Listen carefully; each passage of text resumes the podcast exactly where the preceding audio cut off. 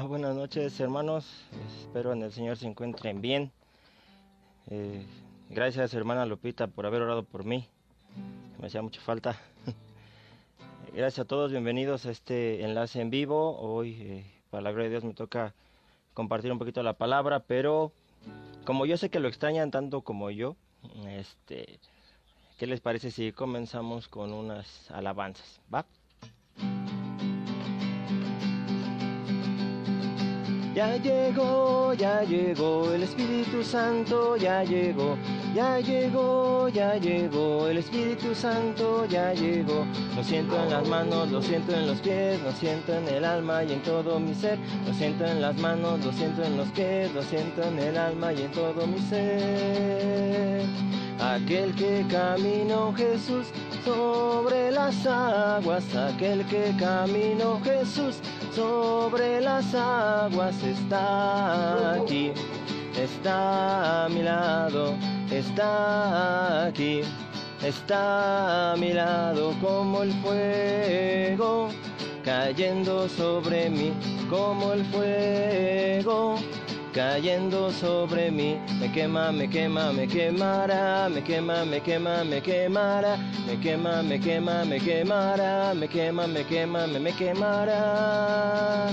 Ya llegó, ya llegó el Espíritu Santo, ya llegó, ya llegó, ya llegó el Espíritu Santo, ya llegó. Lo siento en las manos, lo siento en los pies, lo siento en el alma y en todo mi ser. Lo siento en las manos, lo siento en los pies, lo siento en el alma y en todo mi ser.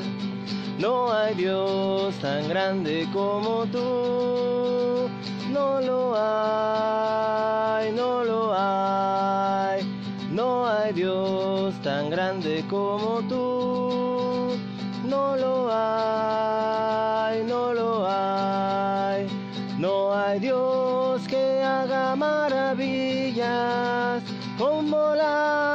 haces tú. No hay Dios que haga maravillas como las que haces tú no con espadas ni con ejércitos, mas con tu Santo Espíritu. No con espadas ni con ejércitos, mas con tu Santo Espíritu. Y esos montes se moverán, y esos montes se moverán y esos montes se moverán, mas con tu Santo Espíritu. Viva la fe, viva la esperanza, viva el amor. Viva la fe, viva la esperanza, viva el amor. Viva la fe, viva la esperanza, viva el amor. Que viva Cristo, que viva Cristo, que viva el Rey. Que viva Cristo, que viva, que viva Cristo, que viva, que viva Cristo, que viva el Rey. Que viva Cristo, que viva, que viva Cristo, que viva, que viva Cristo, que viva el Rey.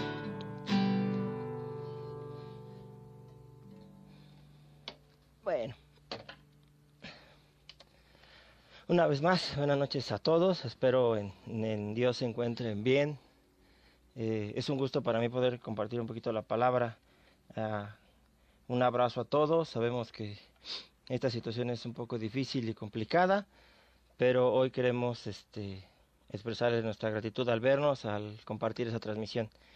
Bueno, eh, el tema de hoy es el lenguaje del amor, pero del amor en Cristo, un amor que nos lleve a la plenitud como discípulos, como seres humanos, como personas para poder llegar a una santidad muy grande. Entonces quisiera comenzar con una pequeña reflexión antes de pasar al tema por completo. Este, ojalá este tema sea reconfortante para tu corazón y te ayude a querer ser un mejor discípulo, un mejor siervo del Señor. Bueno, eh, la reflexión dice así. Un sabio maestro se encontró frente a un grupo de jóvenes que declaraban abiertamente en contra del matrimonio. los muchachos argumentaban que el romanticismo constituye el verdadero sustento de las parejas y que es preferible acabar con la relación cuando éste se apaga la hueca monotonía del matrimonio. El maestro les escuchó con atención y después les relató un testimonio personal. Mis padres vivieron 55 años casados. Una mañana mi mamá bajaba las escaleras para prepararle a papá el desayuno cuando sufrió un infarto y cayó. Mi padre la alcanzó, la levantó como pudo y casi a rastras la subió a la camioneta. A toda velocidad condujo hasta el hospital mientras su corazón se despedazaba, en profunda agonía. Cuando llegó, por desgracia, ella ya había fallecido. Durante el sepelio mi padre no habló, su mirada estaba perdida, casi no lloró. Esa noche sus hijos nos reunimos con él en un ambiente de dolor y nostalgia. Recordábamos hermosas anécdotas y él pidió a mi hermano teólogo que le diera alguna reflexión sobre la vida y la eternidad. Mi hermano comenzó a hablar de la vida después de la muerte, cuando mi padre escuchaba con gran atención. De pronto pidió que lo llevásemos al cementerio. Papá, respondimos, son las once de la noche. No podemos ir al cementerio ahora. Alzó la voz y con una mirada vidriosa dijo No discutan conmigo, por favor. No discutan con el hombre que acaba de perder a la que fue su esposa por cincuenta y cinco años. Se produjo un momento de silencio respetuoso. No discutimos. Fuimos al cementerio, pedimos permiso al velador y con una linterna llegamos a la lápida. Mi padre la acarició, oró y nos dijo a sus hijos que veíamos la escena conmovidos. Fueron cincuenta y cinco años, ¿saben? Nadie puede hablar del amor verdadero si no tiene idea de lo que es compartir la vida con una mujer así. Hizo una pausa, se limpió la cara y continuó. Ella y yo estuvimos juntos en todo, alegrías y penas, cuando nacieron ustedes, cuando me echaron de mi trabajo, cuando ustedes se enfermaban, Siempre estuvimos juntos. Compartimos la alegría de ver a nuestros hijos terminar sus carreras. Lloramos uno al lado del otro la partida de seres queridos. Rezamos juntos en la sala de espera y de muchos hospitales. Nos apoyamos en el dolor, nos abrazamos y perdonamos nuestras faltas. Hijos, ahora se ha ido y estoy contento. ¿Saben por qué? Porque se fue antes que yo. No tuvo que vivir la agonía y el dolor de enterrarme de quedarme, de quedarse sola después de mi partida. Seré yo quien pase por esto, y le doy gracias a Dios. La amo tanto que no hubiera gustado que ella sufriera esta situación. Cuando mi padre terminó de hablar, mis hermanos y yo teníamos el rostro empapado de lágrimas. Lo abrazamos y él nos consoló. Todo está bien, hijos. Podemos irnos a casa. Ha sido un buen día. Esa noche entendí lo que es el verdadero amor dista mucho del romanticismo y no tiene que ver con el erotismo.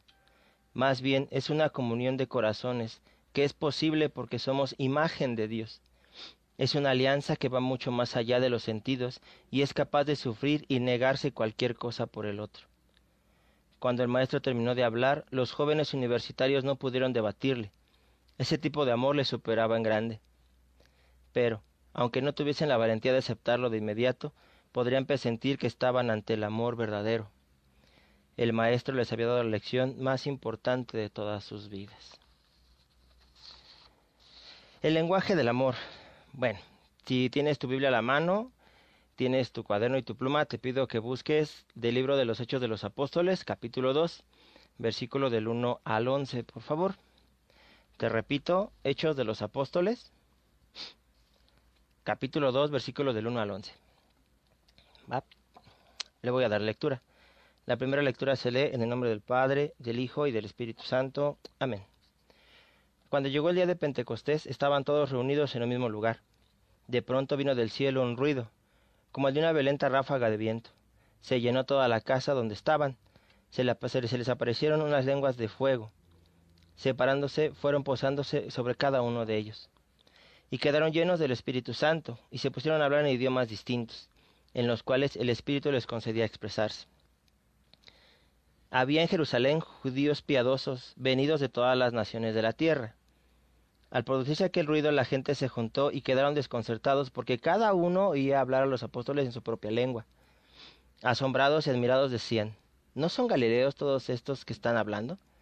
Entonces, ¿cómo cada uno de nosotros los oímos hablar en nuestro propio idioma? Entre nosotros hay partos, medos, elamitas, habitantes de Mesopotamia, Judea, Capadocia y del Ponto. Hay hombres provenientes de Asia, Frigia, Panfilia y Egipto, de la parte de Libia, que limita con Sirene. Hay forasteros romanos y judíos, hombres y no judíos, que aceptaron sus creencias, cretenses y árabes, pero todos los oíamos hablar en nuestro propio idioma las maravillas de Dios. Palabra del Señor. Ayer fue día de Pentecostés y, y la hermosa oración del Rosario de Noche fue algo inmensamente maravilloso para los que tuvimos la oportunidad de poder este, sentir esta bella experiencia, reconfortante, llena de amor, llena de paz, de ternura y, y bondad, que es lo que siempre nos da el Espíritu Santo. ¿Por qué tomamos esta parte del Evangelio? Bueno, viven de los hechos de los apóstoles. Ayer recibimos todos el Espíritu Santo. Fue una experiencia inmensamente maravillosa. Para Dios no hay límites. Y, pasamos algo similar a lo que estaban pasando los apóstoles. Estaban encerrados. Ellos tenían miedo de los judíos que los empezaban a perseguir. Y estaban encerrados junto a María Santísima. Y estando encerrados, esperaban la promesa de Dios, la promesa del Padre, la venida del Espíritu Santo. No sabrían cómo iba a llegar y llegó de una forma que los asombró inmensamente grande. En lo particular a mí me asombró la manera en que ayer llegó el Espíritu Santo con nosotros. Y quiero que te reflejes con ellos, encerrados, desconcentrados, pero con, con la esperanza de que iba a venir el Espíritu. Y cuando llega el Espíritu Santo con ellos, eso es lo inmensamente maravilloso, lo inmensamente grande, pierden el miedo. Pierden el miedo y comienzan a anunciar el Evangelio. Empiezan a hablar. Y la gente que estaba ahí, que son de diferentes idiomas, de diferentes lugares, de diferentes lenguas, entienden lo que los discípulos están hablando, lo que los discípulos están manifestando, que eran las maravillas de Dios. Un solo lenguaje que todo el mundo entendía. ¿Cuál es ese hermoso lenguaje? El lenguaje del amor. Ese amor que hoy tanta falta le hace a esta humanidad, a nuestras casas, a nuestras familias, a nuestros hermanos, a nuestros vecinos, a la gente cercana y a la gente lejana también. El lenguaje del amor. Es triste ver la situación que estamos pasando, de que no podemos generar ese lenguaje con la gente que está ni siquiera en nuestros propios hogares. Llevamos más, más de 40 días encerrados, y aún así hay familias que se pelean, se enojan, se distorsionan en el amor, en el corazón. Es triste darse cuenta de esa parte. Para los que conocemos a Cristo y hemos tenido una experiencia cercana a Él, en un retiro, en una velada, en algún momento, tenemos que llevar este lenguaje con la gente que tenemos cerca. Es difícil, sí, sí, es muy difícil, pero no es imposible. Ahí entra la parte de nosotros de poder manifestar el amor que Dios nos ha derramado en nuestros corazones para poderlo compartir con las demás personas ese lenguaje que hoy tanta falta hace allá afuera, porque muchos hermanos no tienen que comer, mucha gente no tiene esta parte del sustento económico porque hoy no tiene trabajo, mucha gente lo ha perdido. Gracias a Dios muchos todavía tenemos el sustento, pero otros no lo tienen. No podemos generar la empatía de pensar si ya comieron, si están bien, si necesitan algo, incluso dentro de nuestros propios hogares. Por eso es tan importante hablar el lenguaje del amor, el lenguaje que Jesús nos ha enseñado, que tenemos que transmitir el uno con el otro. Todos, fíjate, en el pasaje de la escritura, todos quedaban maravillados porque todos los entendían y eran de religiones muy lejanas, incluso de Roma, de Asia, de Egipto. Eran lenguas diferentes y los entendían. Y ese lenguaje del amor es un lenguaje que todos conocemos, que todos podemos llevar a cabo día con día. Porque el amor vence todo. El amor siempre va a salir triunfante en cada situación que nosotros llevemos en nuestras vidas pasa mucho que en la calle, en una época normal, tú vas en la calle y de repente alguien se te cierra y te empieza a recordar el 10 de mayo, ¿no? A tu jefecita linda. ¿Cómo respondes? ¿Cómo actúas? Si contestas la agresión, lógicamente, él va a contestar la agresión. Pero si te disculpas, si pides perdón, aunque no haya sido tu culpa, estás manifestando algo diferente que la persona a lo mejor no va a saber cómo manejarlo. Y será tan grande la reacción de él que no sabrá qué hacer. Porque ahí manifiestas un amor real, un amor sincero y verdadero. estos días para nosotros no deberían haber sido de tanta angustia, sino de fe y esperanza, de poder decir, Señor, también esto pasará. Y vamos a unirnos en el amor, en la comprensión, en la fraternidad, para que esto pase también pronto. Han levantado la contingencia, no todos podemos aún, pero en cuanto salgamos, ¿qué vamos a hacer? ¿Cómo les vamos a hablar a la gente de allá afuera? ¿Cómo la pasaste? ¿Qué hiciste en tu casa? Oración, ayuno, penitencia. ¿Cómo la pasaste con tus seres queridos? ¿Te van a, te van a extrañar cuando ya no estés en casa? ¿Qué va a pasar?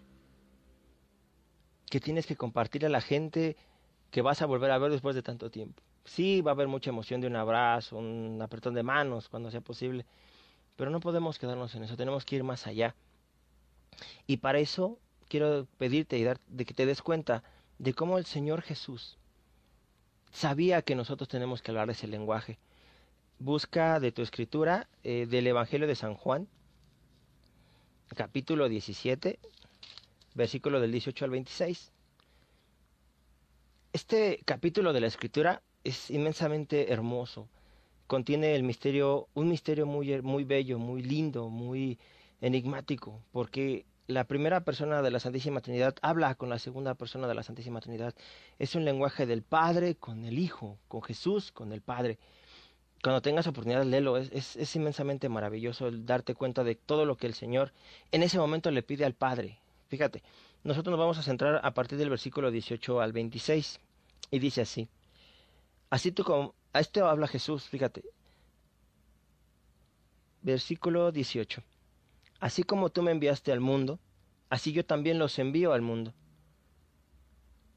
Y por ellos voy al sacrificio que me hace santo, para que ellos también sean verdaderamente santos. No ruego solamente por ellos, sino también por aquellos que por su palabra creerán en mí. Que todos sean uno, como tu Padre estás en mí y yo en ti. Sean también uno en nosotros. Así el mundo creerá que tú me has enviado.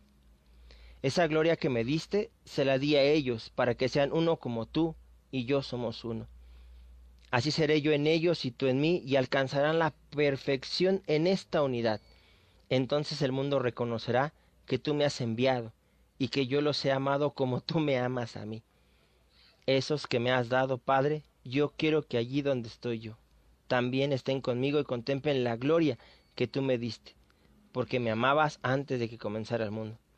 Padre justo, el mundo no te ha conocido, mientras que yo te conocía, y estos a su vez han conocido que tú me has enviado. Yo les he enseñado tu nombre y seguiré enseñándolo. Y así el amor con que me, me amaste estará en ellos, y yo también estaré en ellos. Palabra de Dios. Para que crea el mundo, para que el mundo crea que tú me has enviado cuando nosotros comprendemos el amor hacia el prójimo, estamos cumpliendo este pasaje de la Escritura. Dice este Evangelio, ellos creerán, porque lo común en ellos será el amor. Un amor desinteresado. Un amor que no es porque el hermano merezca que lo amemos, sino porque es nuestro hermano. Si nosotros nos enfocamos esta parte de que si merecen o no merecen, si es bueno o si es malo, no tiene caso. Son nuestros hermanos y merecen ese amor. Ese amor que está en ti, ese amor que puede llegar a transformar la vida de las personas con un solo acto, con un solo acto que tú hagas de amor, puedes convertirlos, puedes transformarlos. Pero tiene que manifestar esto. Jesús oró por sus discípulos, pero también oró por cada uno de nosotros. Dice, no te pido solo por ellos, sino por los que creerán por la palabra de ellos. Está pidiendo por nosotros para que también nos amemos. Dice que aquí crearás una perfecta unidad. Jesús con el Padre y nosotros con Jesús y así formamos una unidad perfecta. Fíjate qué hermoso es este pasaje de la Escritura. Una unidad perfecta. ¿Qué nos hace falta? Ayer recibimos el Espíritu Santo.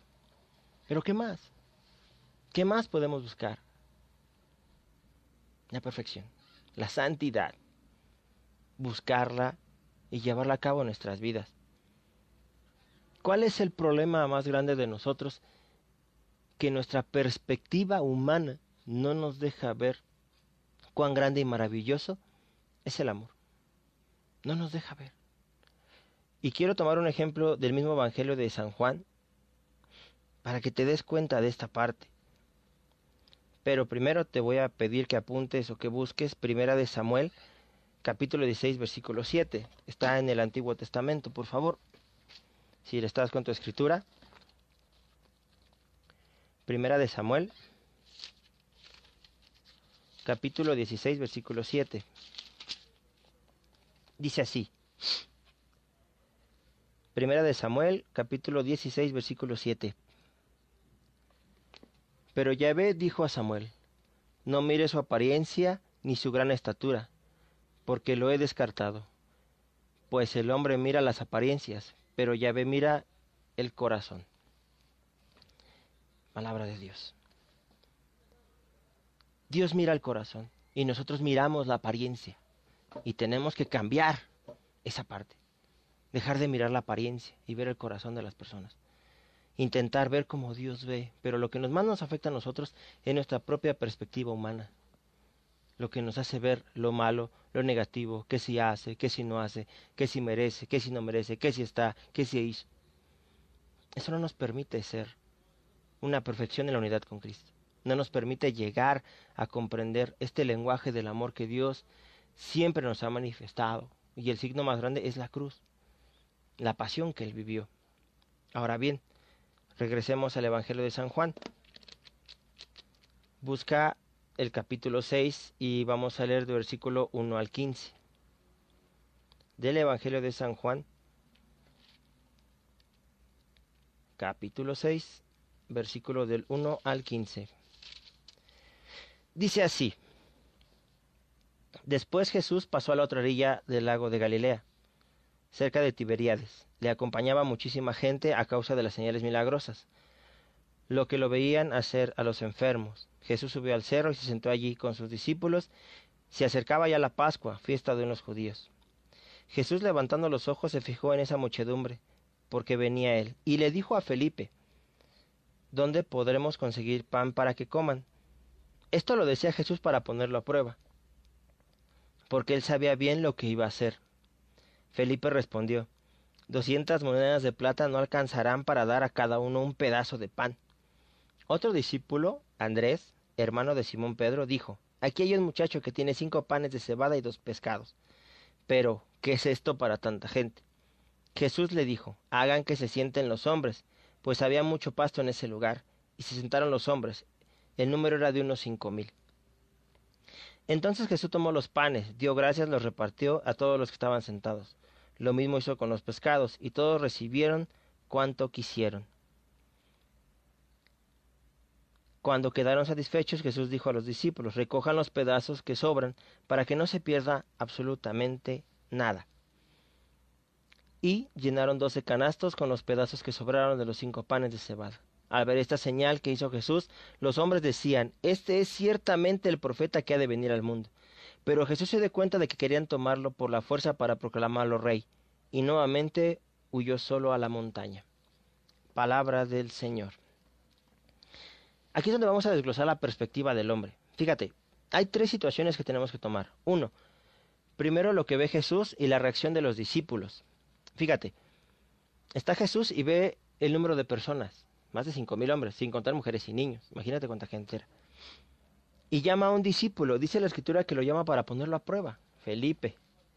Saludos, Felipe. y dice, ¿dónde podremos conseguir? Jesús sabía perfectamente lo que iba a hacer, dice la escritura. Él sabía que iba a ser la multiplicación de los panes y los peces. Y Felipe, su reacción es una reacción humana.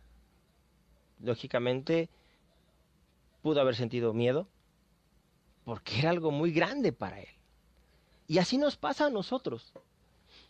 Cuando tienes un cargo en la iglesia, en tu comunidad, en un grupo parroquial o en alguna misión, sientes que es muy grande y no sabes cómo reaccionar. Te da miedo, te da pánico.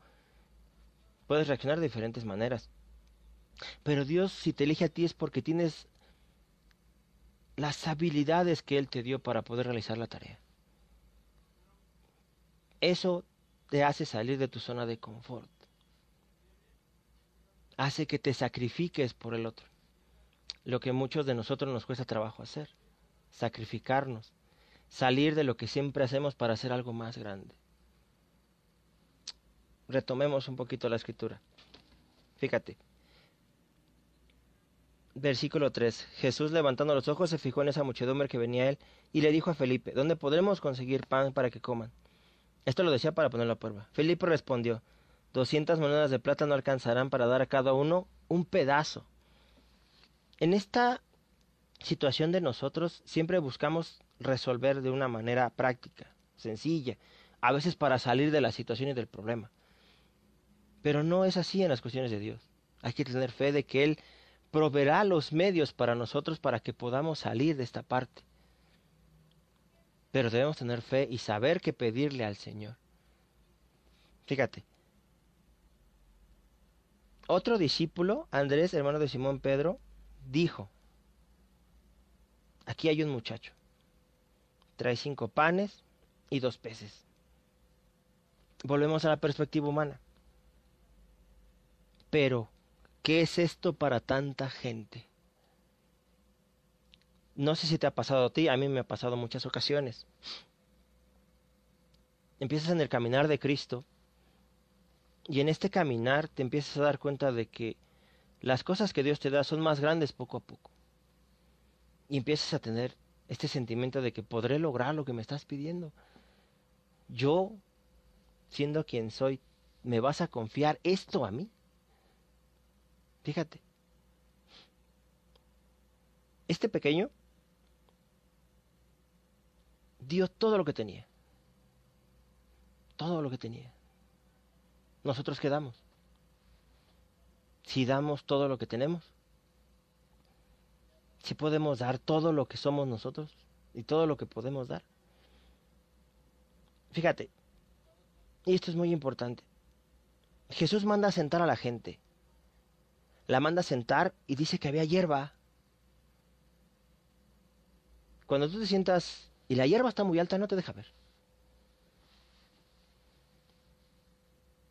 La hierba es maleza.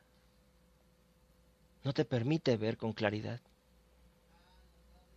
Muchos se sentaron y si la hierba estaba muy alta, ya no veían a Jesús. Se quedaron esperando a ver qué pasaba. Cuando tú no decides salir de tu zona de confort, cuando tú no decides salir de tu zona de seguridad de que yo aquí estoy bien, con lo que hago es más que suficiente. No, hay que buscar siempre más cosas más grandes, cosas más maravillosas que Dios te puede dar. Pero a veces tenemos miedo. Y no debemos tener miedo. Fíjate, la escritura habla de la hierba. Apunta, si gustas, primera de Pedro, capítulo 1, versículo 24 y 25. Y dice así, mm, está escrito, toda la carne es como hierba, y su gloria como flor del campo. La hierba se seca y la flor cae, pero la palabra del Señor permanece para siempre. Salir de tu zona de confort es cortar tu hierba, cortar lo que no te deja ver en la otra persona, dejar de ver lo malo de la persona para ver a ese humano que también es un hijo de Dios o una hija de Dios. Sí, a lo mejor puede ser que te traten muy mal, te hayan lastimado mucho, pero a Jesús también lo lastimaron. Y murió por buenos y por malos. Y nosotros tenemos que ser imagen de Cristo, imitadores de Cristo. Y si Él tuvo la capacidad de perdonar y amarlos, aún así también nosotros tenemos que hacerlo.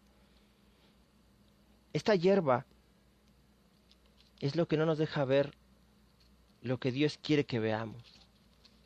Muchos se sentaron a esperar posiblemente. La escritura no dice qué hicieron mientras estaban esperando. Unos se inquietaron, a lo mejor unos se enojaron, no lo sabemos. Pero Jesús toma esto para manifestar la gloria del Padre. ¿A dónde resumimos todo esto? A una racionalización de nosotros. Todo lo queremos pasar por la razón actualmente.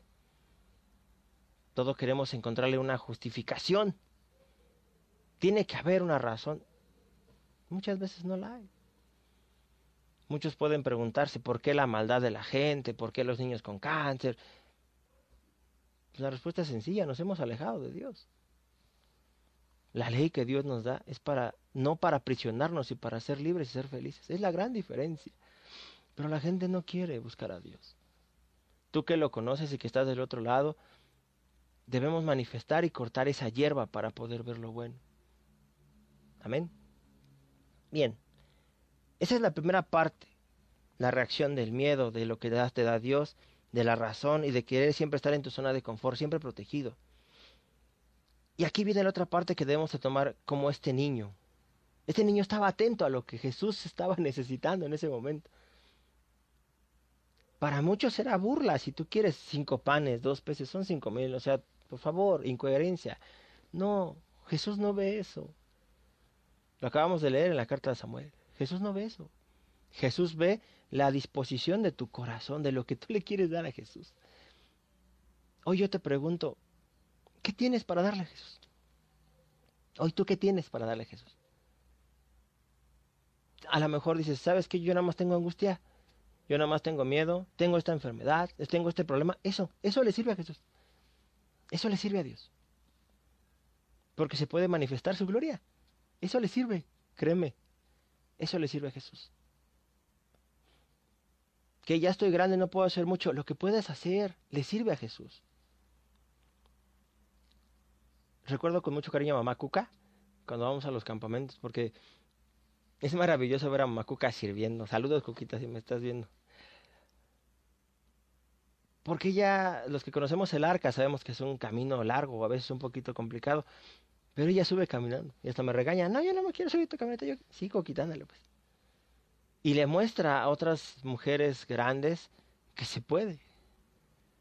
La edad, tu condición, no es un límite para servir a Dios. Anímate, no tengas miedo. Sé como este joven. Hay mucha gente que no espera nada de los jóvenes, pero los jóvenes son el motor de la iglesia. Son la fuerza motriz de todos los lugares, llámese iglesia, comunidad, grupo parroquial, movimiento. Los jóvenes son la fuerza, lo que da el ímpetu, lo que motiva a querer hacer algo más. Los jóvenes no son el futuro de la iglesia, son el presente de la iglesia. Y este joven nos marca un ejemplo bien grande. Señor, solamente tengo cinco panes y dos peces. Sinceridad, honestidad. Señor, esto es lo que tengo. Solo tengo esto, Señor. Humanamente no puedo hacer nada, pero tú puedes hacer mucho. Fíjate, qué inmenso es el amor de Jesús, que yo imagino que en ese momento Jesús lo miró con amor, porque decir, este niño está dando todo. A lo mejor era su comida para él, a lo mejor era ese alimento el que lo iba a mantener al día y se despojó de lo que él tenía para dárselo a los demás. Posiblemente él sabía que no le iba a alcanzar a muchos, pero se lo entregó a Dios de todo corazón. ¿Tú qué tienes? ¿Qué tienes que darle hoy a Jesús? ¿Qué tienes que darle hoy a Dios? Señor, tengo una enfermedad, entrégasela, dásela, le sirve, créeme que le sirve. Señor, tengo un matrimonio roto, dáselo, también le sirve a Jesús, porque te imaginas, si este enfermo lo levanta y este matrimonio lo restaura, herramienta para el testimonio de Dios. Pero tienes que entregárselo, tienes que dárselo y esperar a su voluntad. Amén. Este joven fue valiente, fue sincero y dio todo lo que tenía. Todo lo que tenía. Hay que darnos todo. Hay una hermosa frase que dice, Señor, con tu todo y con mi nada, podremos hacer mucho wow, Señor, con tu todo y con mi nada, podemos hacer mucho. Grábala en tu corazón. Estas palabras no vienen de mí. Señor, con tu todo y con mi nada, podemos hacer mucho. Amén. Entonces el joven marca esa diferencia. Es algo similar a la mujer que da sus dos monedas en el templo. Y Jesús ve la acción de la mujer. Y dice, ella ha dado todo lo que tenía, no lo que le sobra. Hay que darnos enteramente a Dios. Con lo poquito que tengas, hay que darnos enteramente a Dios. Estamos por salir del confinamiento en unos días, en unas semanas. ¿Qué vamos a hacer? ¿Qué vamos a dar? Hay mucho. Mucha gente está sufriendo, mucha gente ha perdido familiares o amigos cercanos necesitan mucho de Dios. Y nosotros podemos ser los instrumentos de consuelo y fortaleza para esas personas. Pero hay que entregarnos enteramente a Jesús. Hay que entregarnos enteramente a Dios. Y bueno, ya vimos la perspectiva de los discípulos, ya vimos la perspectiva de este joven que da todo lo que tiene. Ahora vemos la perspectiva de la gente. Dice la escritura que una vez que los alimenta, que una vez que quedan saciados, dicen ellos, hay que hacerlo rey. Y lo iban a hacer por la fuerza. Dice el versículo 14 de San Juan 6. Al ver esta señal que hizo Jesús, los hombres decían, este es ciertamente el profeta que ha de venir. Pero Jesús se dio cuenta que iban a tomarlo por la fuerza para proclamarlo rey.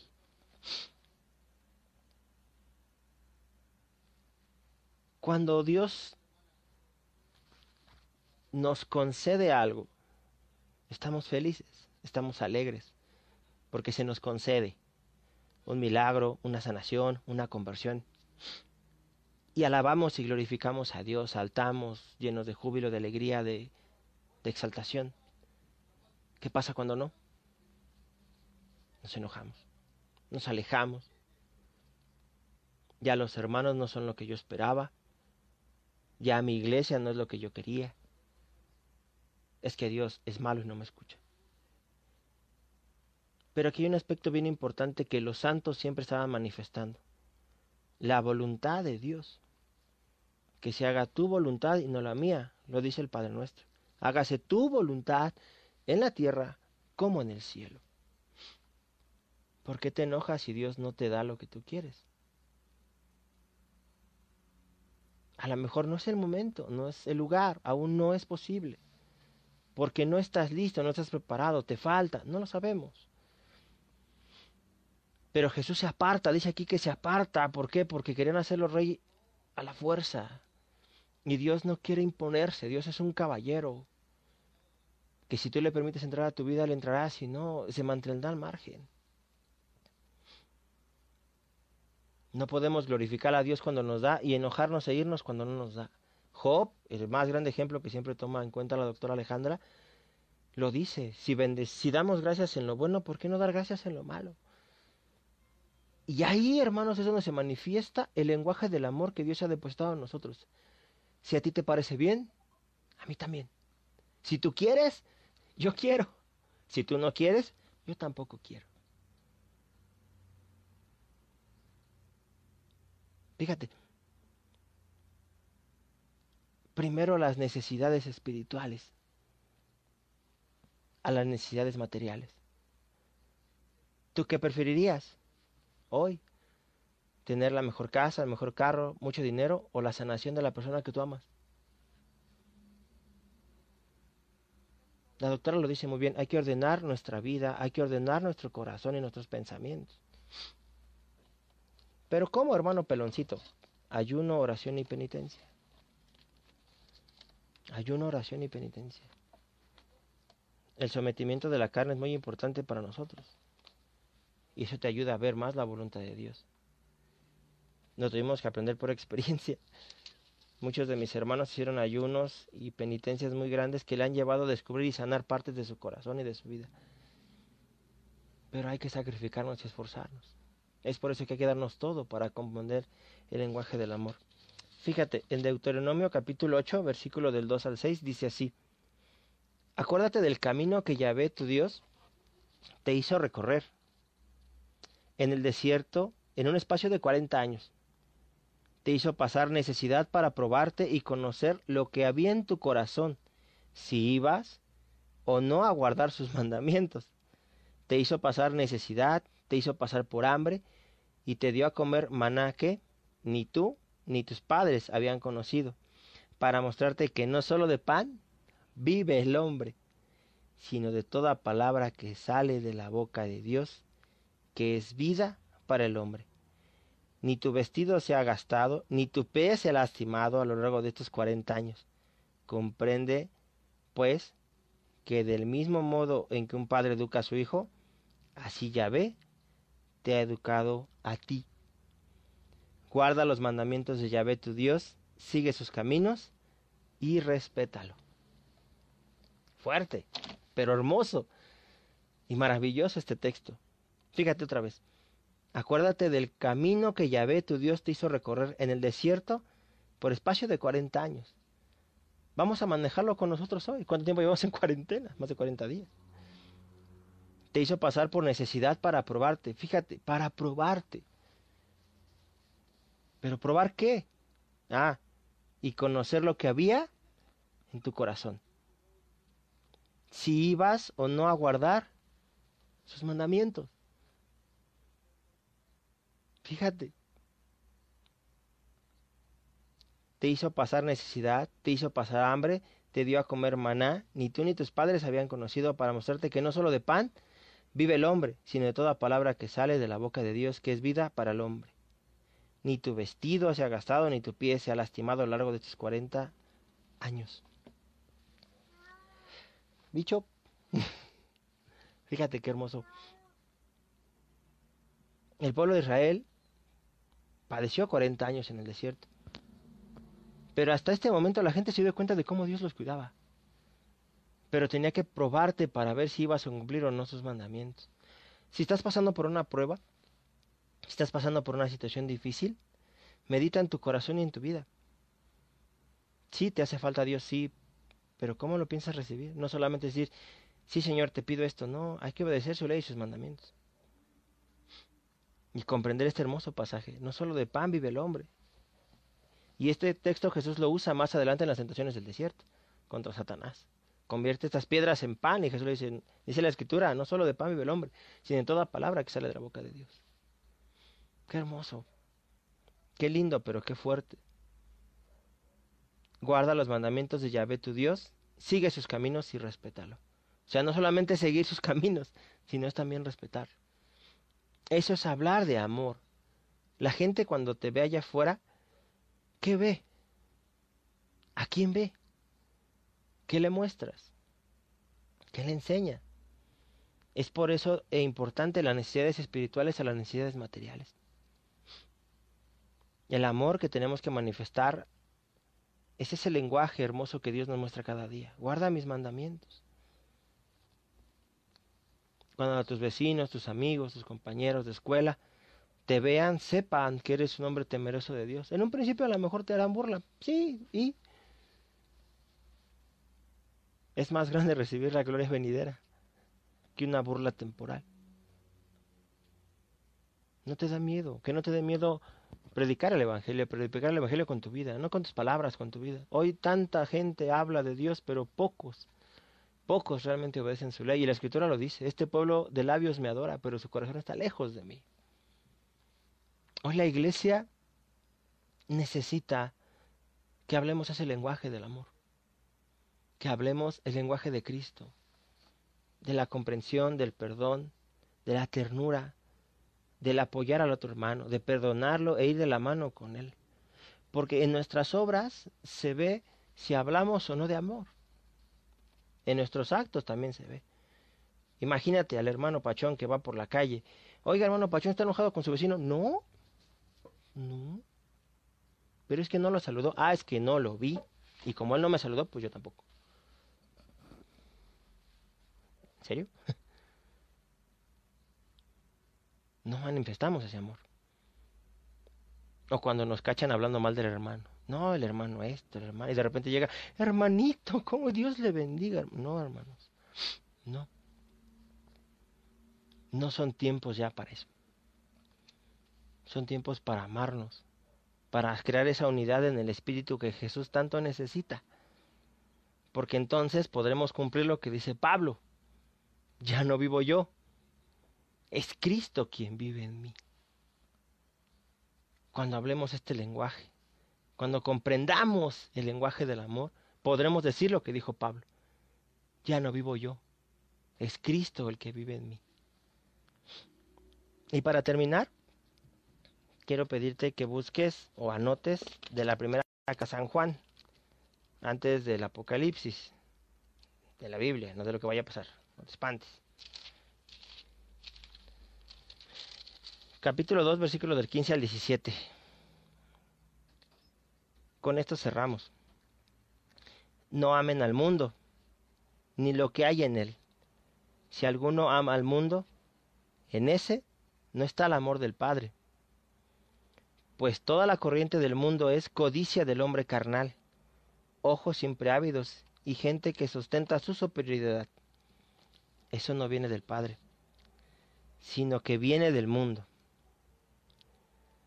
Pasa el mundo y toda su codicia, mas el que hace la voluntad de Dios permanece para siempre. Otra vez. No amen al mundo ni lo que hay en él. Si, si, alguno ama al mundo, en ese no está el amor del Padre. Pues toda la corriente del mundo es codicia del hombre carnal, ojos siempre ávidos, y gente que ostenta su superioridad.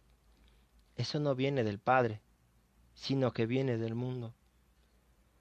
Pasa el mundo y toda su codicia, mas el que hace la voluntad de Dios permanece para siempre. ¿Estás listo? ¿Quieres hablar ese lenguaje? Yo creo que sí, espero. Acaba de pasar Pentecostés. Hoy pidámosle el don del amor para poder manifestar el amor con nuestros hermanos, con la gente que tenemos cerca, si tú estás en tu casa y está tu familia ahí, a manifestar ese amor y esa gloria. Muéstrales lo que Dios ha hecho en tu vida. Y si tú puedes decir en este momento, pero es que no tengo nada, pues aún con tu nada Dios puede hacer mucho. Recuerda, con tu todo, Señor, y con mi nada podemos hacer mucho. Pero hoy, estos tiempos son para la gente valiente. El católico nació para el combate. Los católicos no somos cobardes. Los católicos somos valientes, preparados para cada situación que venga, para cada acontecimiento que tenga que pasar. Ve los santos, padecieron, pero fue por amor, porque estaba la promesa de que llegarían a la eternidad. Y muchos están allá, y muchos nos están esperando. Hoy te pido, hermano, que cierres tus ojos acomódate. Si estás junto a alguien de tu familia, recárgate en él si quieres. Si quieres tomar su mano, toma su mano. El contacto es muy importante en estos momentos. Lógicamente, no podemos salir a abrazarnos por la situación que estamos pasando. Pero si estás en tu casa, con tu familia, es una gran bendición. ¿Cuántos están hoy en los hospitales que no pueden ver a sus personas amadas? ¿Cuánta gente está luchando por su vida? Y tú si estás bien, si estás viendo esto, dale gracias a Dios, porque Dios ha manifestado su amor en ti. No porque en ellos no, pero hoy tu situación es diferente. Cierra tus ojos, ahí donde estás. Escucha este canto y después de este canto vamos a hacer una pequeña oración y a pedir al Dios bueno que nos permita crear esa unidad. Dile a Jesús que te enseñe a amar. Enséñame a amar, Señor, dile. Cierra tus ojos. Si quieres estirar tu mano derecha, como nos ha enseñado el hermano Mauricio a tu celular, escucha este canto. No abras tus ojos hasta que nosotros te digamos.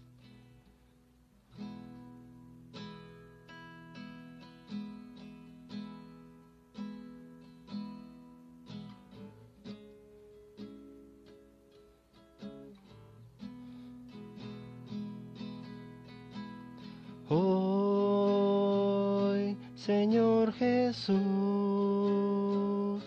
vengo ante ti para alabarte. Hoy, Señor Jesús, con tu poder puedes cambiarme.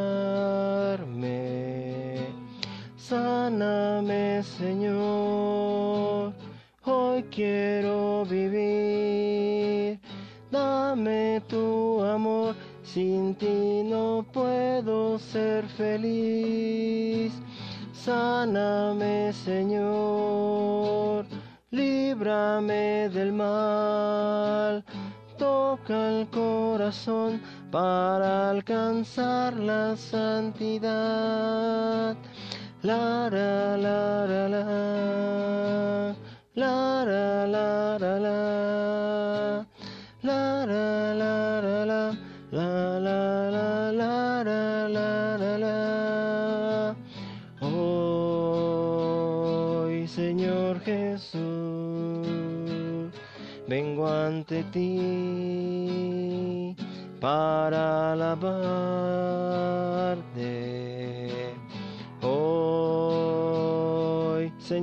Jesús, con tu poder puedes cambiarme. Sáname, Señor, hoy quiero vivir.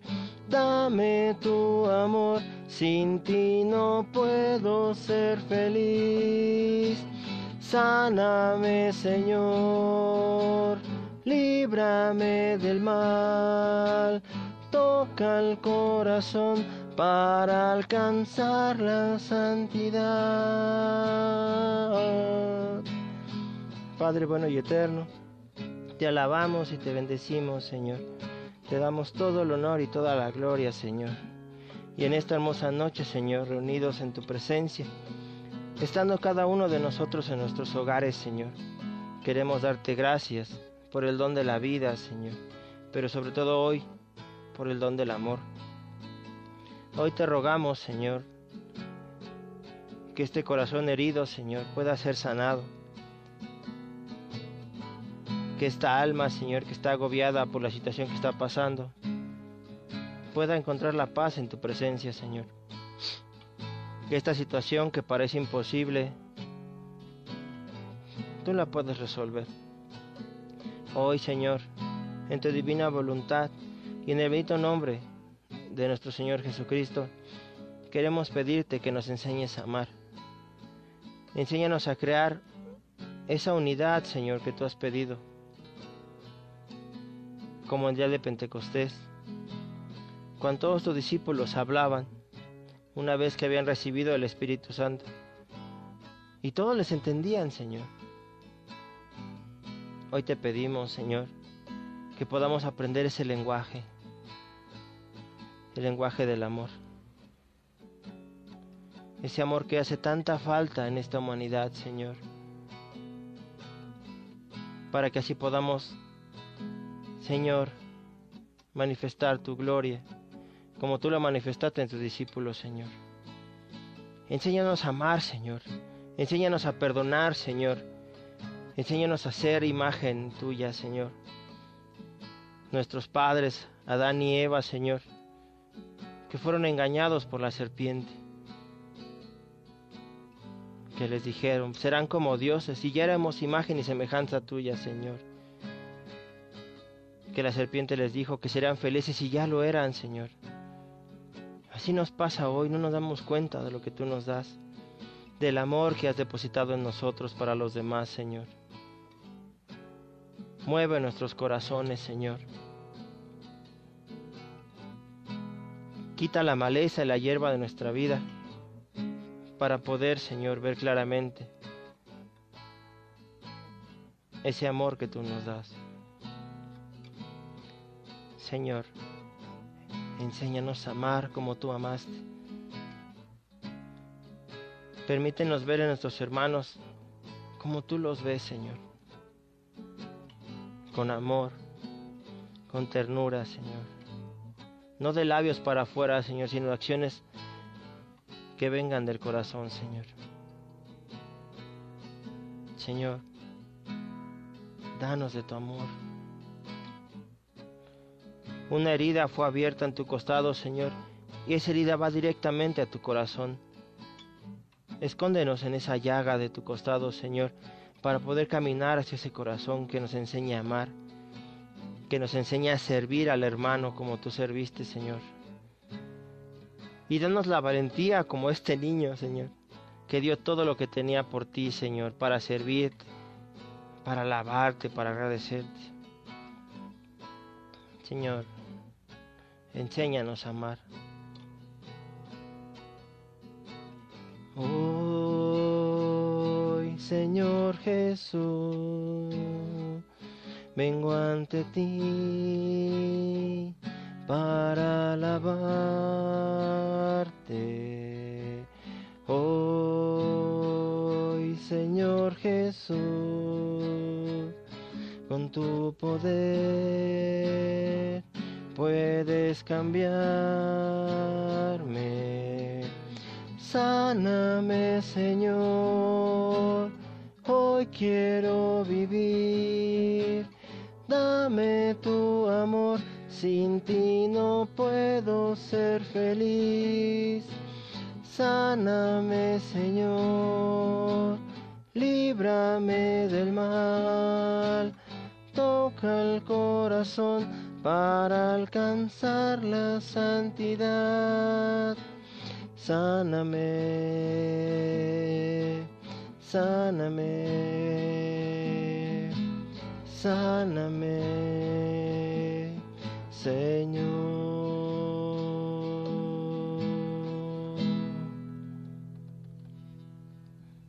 Abras tus ojos. Nos cubrimos con la sangre de Cristo en el nombre del Padre, del Hijo y del Espíritu Santo.